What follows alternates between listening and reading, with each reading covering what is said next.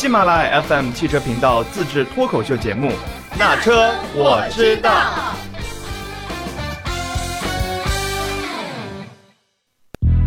Hello，大家好，欢迎来到那车我知道。这一期我们的嘉宾依旧是啊最幽默的火山哥和说话从来不负责任的花姐。嗯，所以这一次我们讲一个比较有趣的话题啊，因为快到年底了嘛，咱们就来回顾一下二零二一年。二零二一年你们觉得最匪夷所思的事是什么？火山老师，我觉得这车圈发生的事情都挺匪夷所思的，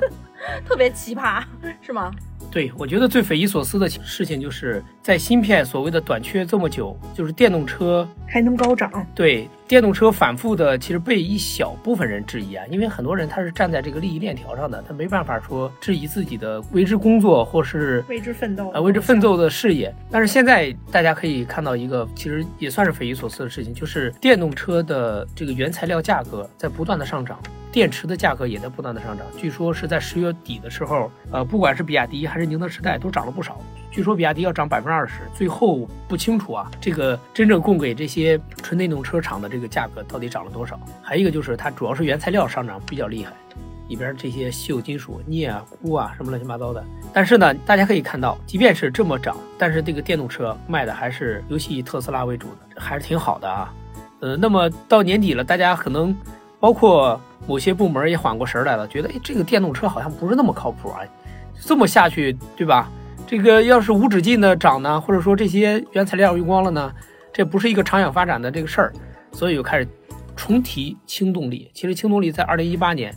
就提过那么一段时间，现在又重提，又说啊，我们可能真正的这个目的是呃方向可能还是这个。终极不是终极方向，是中间的中啊，这个还是轻动力，可能不是这个纯电。纯电这个玩意儿太消耗各种东西了，就像之前我们一再坚持的这个观点，是我啊，电动车它的消耗是非常非常可怕的，并且还有一个匪夷所思的事儿。上周的时候，联合国那个气候大会上，丰田为代表的几个日本厂商拒签了一个叫停止燃燃油车的那么一个协定，也就是说，可能到二零四零年吧，我如果没记错的话，说要停止生产和销售这个燃油车，然后。丰田就给拒签了，说这个东西太不靠谱。你这个呃，整个气候的问题是的敌人是二氧化碳，不是内燃机。呃，我觉得他说的，当然他可能站在自己立场，或者是他对新能源理解的这么一个发展的一个角度上去说的这个问题。但是呢，对于这种丰田这么大体量的企业，你想它基本上是全球最大的。可能好多年都是全球最大的，是产量啊、利润啊，都是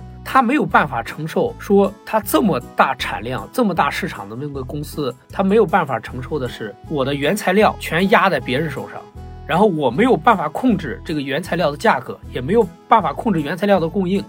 你想，过去造内燃机车的时候，造这个混合动力车的时候，你不用去买矿吧？你起码不用去买个矿，是为了让自己这个燃油车继续生存下去，不缺材料。你说什么时候造燃燃油车一百年了，造到现在，没有因为钢铁和铝、塑料、橡胶的匮乏导致你这个原材料大涨，人人造不下去了，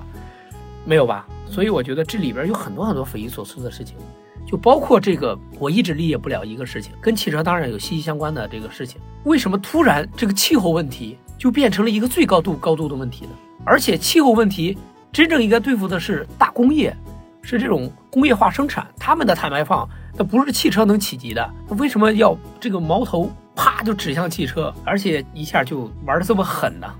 因为只有汽车能改变，可能其他的你改变不了。我觉得就是像他们拒签，就是原材料这个问题，我觉得在前几年走电动化什么的，大家还平顺的，可能宣布说我们要停产。那个燃油车，或者我们不做内燃机了，但是因为芯片的问题，就大家知道这个被抑制是多么可怕。他们突然可能意识到，那未来我可能全部转成别的的话，那我这些原材料都不在自己手里。像火山哥说的，我觉得芯片是一个爆发点，让他们知道这种东西掌握在别人手中，供应不足的情况下，我们多么被动。在火山车展上，我记得丰田也是反复强调，我们不是要消灭内燃机。我们的目标是二氧化碳，对，不是内燃机。我记得我还给他们写了篇专访，就是那个，就是反复的在强调这个问题。就是我觉得可能芯片也是诱发他们这么做的，就是让他们意识到一个问题，嗯，就是这么大企业可能在转型中，他不能把命脉搁在别人手上。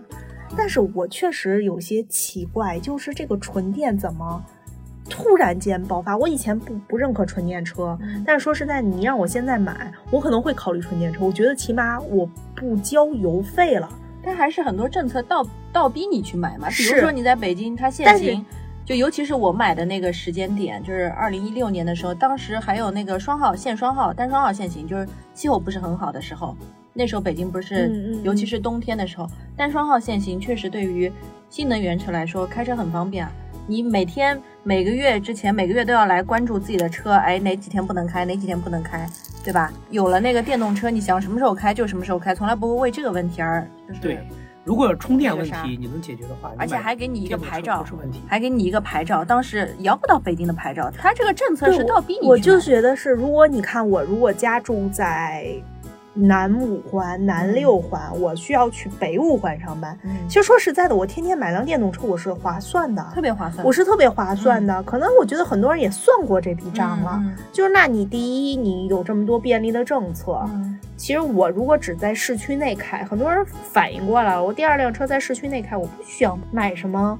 特别、特别贵的车，呃，或者我非要买一辆燃你想油车。，你想当时一六年、一七年的时候，北汽的电动车它那续航可能就是三十公里，几十公里，反正就是几十公里，就是三十公里，不管它标多少，它只能跑几十公里。就一到冬天，呲溜而且它这个，就没了。而且它这几十还是五十以下的几十，还不是五十以上的几十，对那人家在市区内还在那开呢，对吧？嗯就是我觉得，其实像政策去推动，就是市场化之后，真的有些人，反正对于我来说，我在转变观念，我觉得，哎，买个电动车挺划算的。嗯，就是我之前不觉得电动车会起来，对，而且其实我们我们这个大环境不是一上来就是纯电动，因为嗯，咱们在北京可能没有那么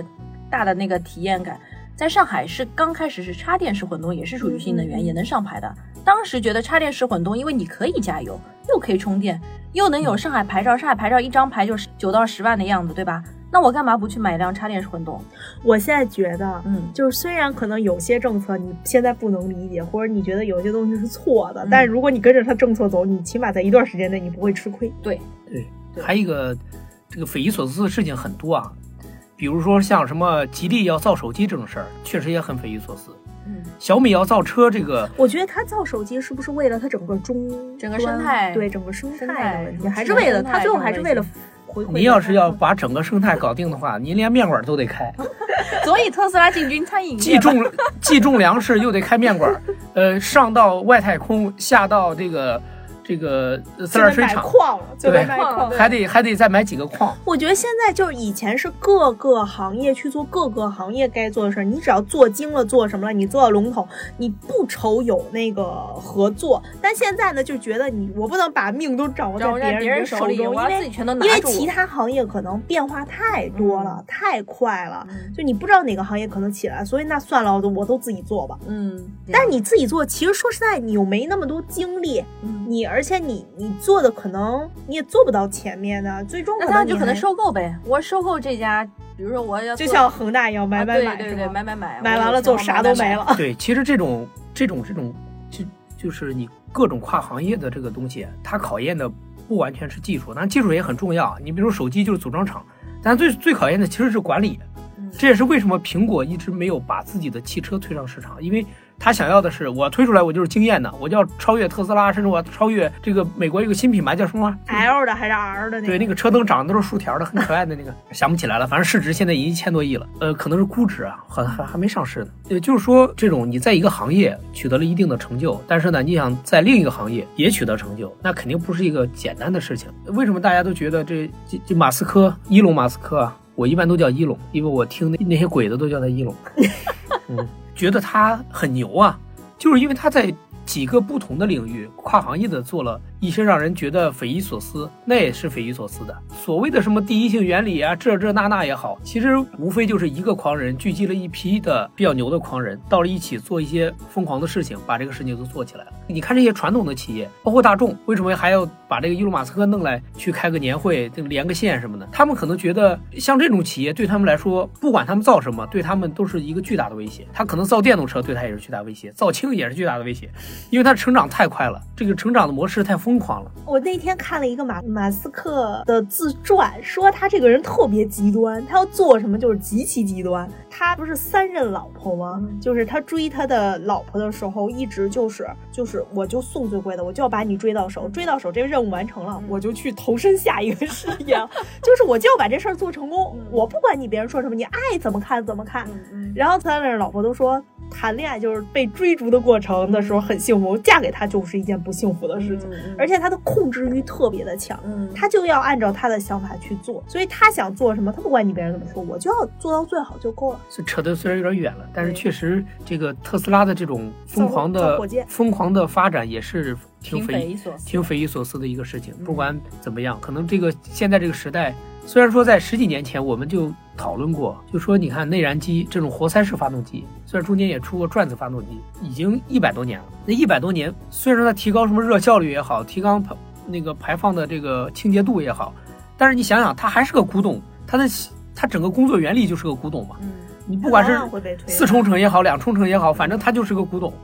那么。这么多年也一直没有办法说把这个古董给它从这个汽车中拿掉。那大家觉得电动电机可能是一个是一个替掉它的一个非常能够快速实现的一个东西。